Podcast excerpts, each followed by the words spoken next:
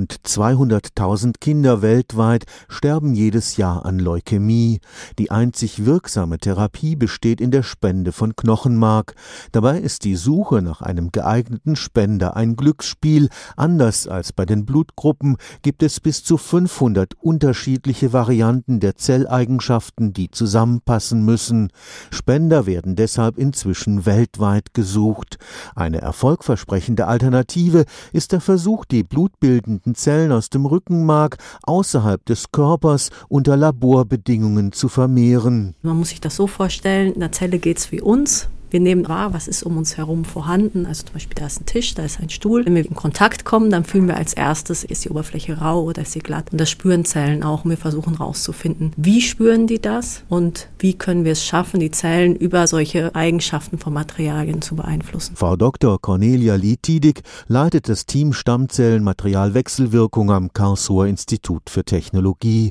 Gemeinsam mit Kollegen vom Max-Planck-Institut für intelligente Systeme in Stuttgart und der Universität Tübingen Tübingen will sie es den blutbildenden Stammzellen möglichst gemütlich machen, nur so kann man sie dazu bringen, sich auch außerhalb des Knochenmarks zu vermehren. Das blutbildende Knochenmark ist im Knochen in einer Region, in der der Knochen schwammartig aufgebrochen ist und in diesen Poren von dem Schwamm sitzt dieses Knochenmark, das blutbildende. Die Idee war, dass wir diese schwammartige Struktur nachbilden wollen, damit die Zellen eine dreidimensionale Umgebung haben, wie im Körper auch. In einer einfachen Petrischale verlieren die Stammzellen rasch ihre Fähigkeit, alle Bestandteile des Bluts zu produzieren.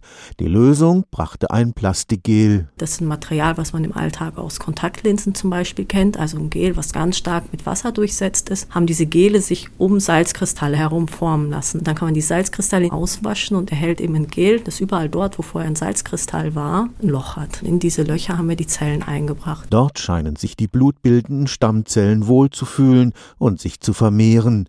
Bevor aber ausreichende Mengen beispielsweise beispielsweise für Leukämiepatienten geerntet werden können, werden noch einige Jahre vergehen. Wenn dieses Projekt ganz glatt weiterläuft, mit allen Optimierungen, die jetzt noch nötig sind, würde ich sagen, wir brauchen noch mindestens fünf Jahre Grundlagenforschung, bis wir diese Gerüststrukturen so optimiert haben, dass wir die Zellen auch über einen längeren Zeitraum darin vermehren können und auch zu Zellzahlen kommen, die groß genug sind. Stefan Fuchs, Karlsruher Institut für Technologie